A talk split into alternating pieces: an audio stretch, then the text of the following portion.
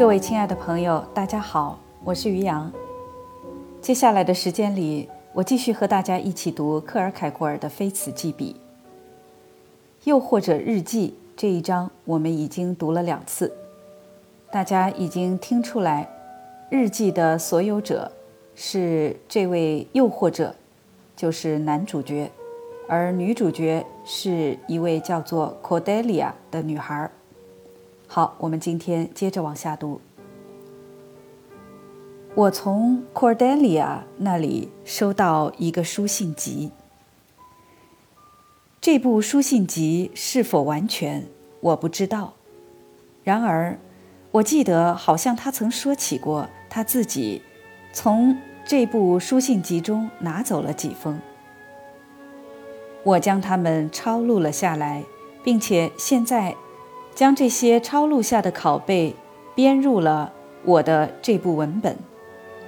当然，他们是没有日期的，但即使他们有日期，也帮不了什么大忙，因为这部日记的内容，在它不断继续着的进程中，变得越来越稀疏，甚至在最后，除了一个单个例外之外。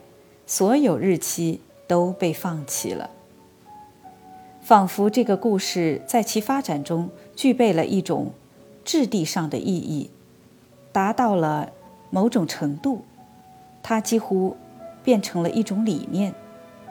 尽管它本来是现实中的真实事件，因此在什么时间就变得无所谓。相反，对我。构成帮助的东西，在日记的不同段落之中，有着几个词。我在一开始没搞明白那些词的意思。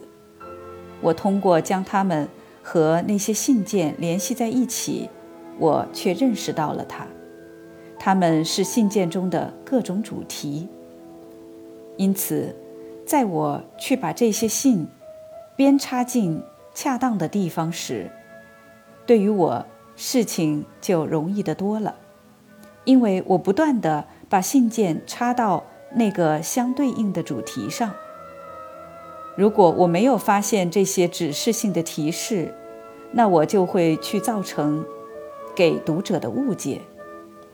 因为在一个单个的时间里，相互之间的信件往来是那么的频繁，以至于看起来在同一天里。他收到几封信，这是我本来不会想到的。然而现在这种可能性却在日记中得以挑明。如果我按我自己的想法去编排，那么我就可能会更平均地对他们进行分配，而绝不会想到他通过那种充满激情的能量所能达到的是怎样的一种效果。借助于这种效果，正如他所使用的所有其他的手段，他使用的这种手段，使得 Cordelia 被保持在激情的顶点之上。除了关于他与 Cordelia 的关系的安全信息之外，这部日记还包括了在间歇之中交错地插入的某些短小的解说。所有有着这样的解说的地方，边沿的空白上都写着一个注解的缩写记号。这些解说与 Cordelia 的故事完全无关，但是却为我给出了对于一个他常用的表达词的含义的生动想象。尽管我在之前是以另外的一种方式去理解它的。一个人总是应当在外面有一根古怪的小吊线。如果这部日记的前一卷落到我手中的话，那么我肯定会遇上更多这样的解说。他自己在一处边沿空白中将它称为“有着距离的作用”，因为他自己表露出 Cordelia 占据了他太多功夫。以至于无法真正的有时间去留意周围的事物。当他离开了 Cordelia 后不久，他收到了女孩的几封信，他没有拆开，就寄还给她。在那些 Cordelia 交付给我的信中，也包括了这些没有被读过的信。他自己破去了封蜡，我也就借机斗胆将他们抄录了一份。他从来不曾向我谈及过他们的内容，相反，在他提及他与约翰内斯的关系时，他总是会诵读一小段诗。据我所知，是歌德的。相对于他心境上的差别以及由此而相应决定的不同措辞，这段小诗对于他意味了某种不同的东西。这首诗是这样的：走，去藐视，忠贞，懊悔，随即而来。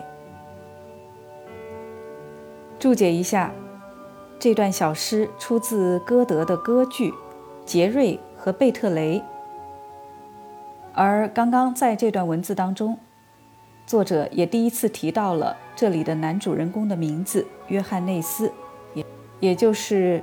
丹麦语的 Johannes。好，我们接着往下读。下面是这些信的内容：约翰内斯，我不将你称作我的。显然，我认识到你从来就不曾是我的，并且因为你是我的这种想法，曾让我的灵魂喜悦。我已经。受到了足够严厉的惩罚，然而我还是将你称作我的，我的诱惑者，我的欺骗者，我的敌人，我的谋杀者，我的不幸的源泉，我的喜悦的坟墓，我的厄运之深渊。我将你称作我的，并且我将我称作你的。而且，正如这样的声音曾在你的耳边使你心旷神怡，而你的耳朵骄傲地俯向我的崇拜。现在，它听上去就像一种对你的诅咒，一种永恒的诅咒。不要梦想我会有意图为了引发出你的嘲讽，而追击你，或者用一把匕首来武装自己。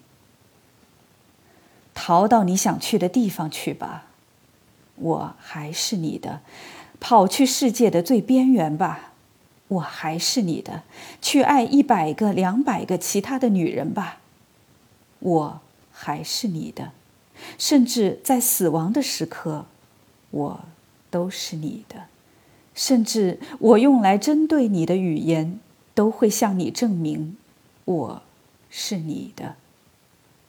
你胆敢去这样的欺骗一个人，以至于你成为了我的一切。这样，我带着我的全部喜悦去成为你的女奴。我是你的，你的，你的，你的诅咒。你的，Cordelia。接下来是下一封，约翰内斯。有一个富人，他有大大小小成群的家畜。有一个贫穷的小女孩，她只拥有唯一的一只羊羔。小羊羔吃她手中的，喝她杯中的。你就是那个富人，拥有世界上的全部显赫，而我是那个穷女孩，只拥有我的爱情。你拿走了它，你因它而喜悦。这时，欲望的快乐向你招手，你就牺牲出我所拥有的那唯一的一点点。而你不能从你自己的拥有物当中去牺牲出任何东西。有一个妇人，她有大大小小成群的家畜。有一个贫穷的女孩，她只拥有自己的爱情。你的 Cordelia。接下来是下一封。约翰内斯，一点希望也没有了吗？难道你的爱情再也不会苏醒了吗？因为你曾爱我，这我是知道的。尽管我不知道，那使我这么确信的东西到底是什么。我会等待，哪怕时间对于我会是那么的漫长，我会等待，等到你厌倦了去爱别人，那时你对我的爱会重新从墓地中复活，那时。我会一如既往的爱你，一如既往的感谢你，就像往昔那样。哦，约翰内斯，就像往昔那样，约翰内斯。难道你铁石心肠的冷漠是针对我？难道这是你的真实的本性吗？难道从前你的爱情，你丰富的心灵，都是谎言和虚假？而现在你才重新是你自己吗？给予我的爱情一份耐心，原谅我继续爱你。我知道我的爱情对于你是一种累赘，但是那个时刻会到来的，那时你就会回归像你的 Cordelia，你的 Cordelia，听着祈求的话语。你的 Cordelia，你的 Cordelia，你的 Cordelia。以上这封信结束了。即使 Cordelia 不拥有那种在他的约翰内斯那里备受推崇的宽广的音域，我们还是可以明显的看出，他并非没有变调。他的心境明显的。烙印在了每一封信中，尽管他在描述方面缺乏一定的透明性。第二封信中的情形尤其是如此，我们更多的感觉到，而不是真正的理解到他的意思。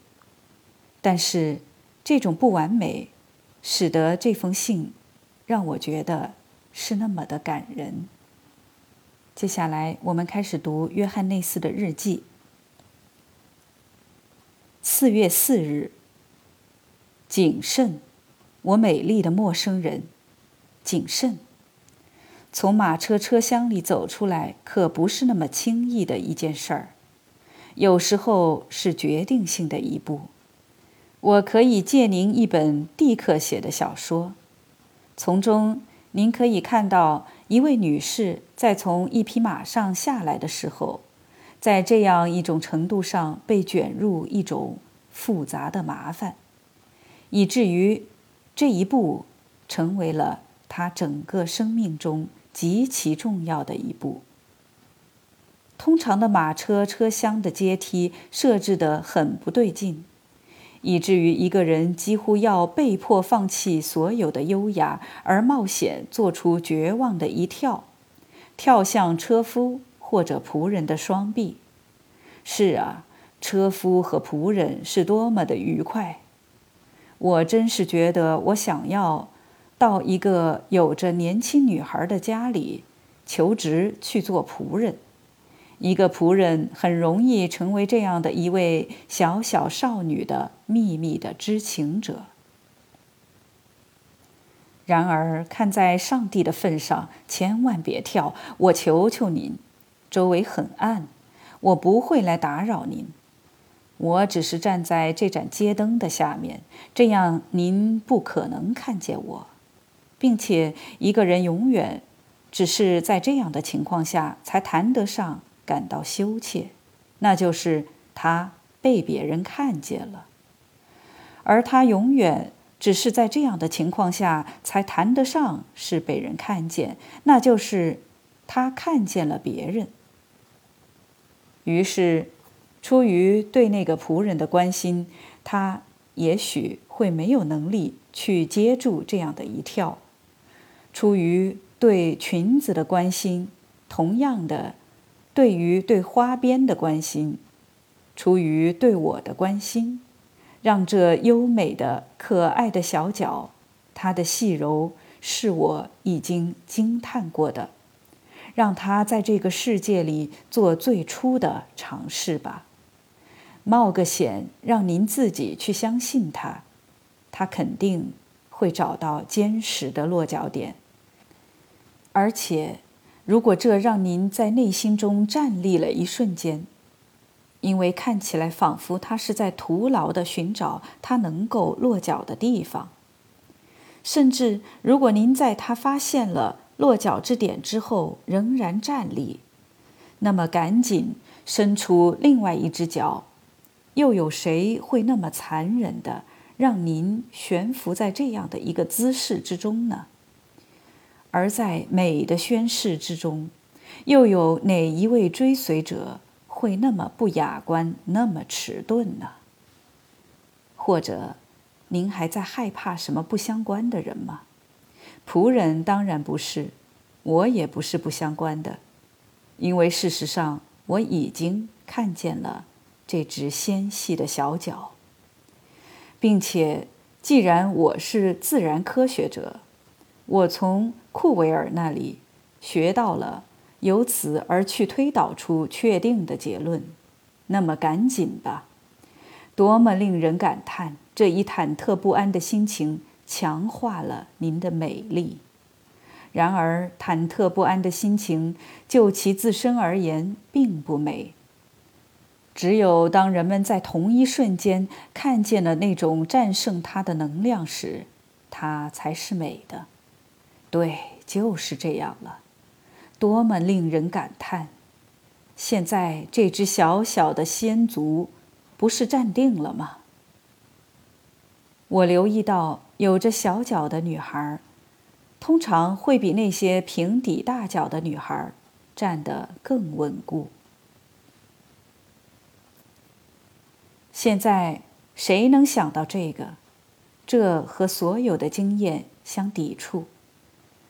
一个人在走出车厢时面临的衣裙被挂住的危险，绝不是稍稍的大于跳出车厢时的情形。但是，对于一个年轻的女孩，乘坐马车总是一件有必要在事先考虑再三的事情。只是考虑到最后，结果他们还是坐了马车。花边和装饰是掉落了。而事情也就因此结束了，没什么人看见什么。固然有一个黑影冒出来，浑身被一块斗篷裹起，而只露出眼睛，我们无法看出它是从哪里来的。路灯灯光直闪入人的眼睛，它是在您正要进入靠街的正门的那一刻走过您的。恰恰是在这决定性的一秒，从侧面射过来的一瞥，撞落在他的目标上。您的脸上泛出了红晕，胸膛变得过于充盈，而无法在一呼一吸之中倾吐出自己。在您的目光中，有着一种愤慨，一种骄傲的蔑视。在您的眼里，有一种欲求。一滴泪，两者是同样的美。我同样公正地接受了这两者，因为我同样可能会是这两者中的这一个或者那一个。好了，今天我们就先读到这儿。四月四日的这篇日记还没有读完，不过接下来我们会读很多这样的日记。所以也不用着急。好了，感谢大家的收听，我们下次节目再会。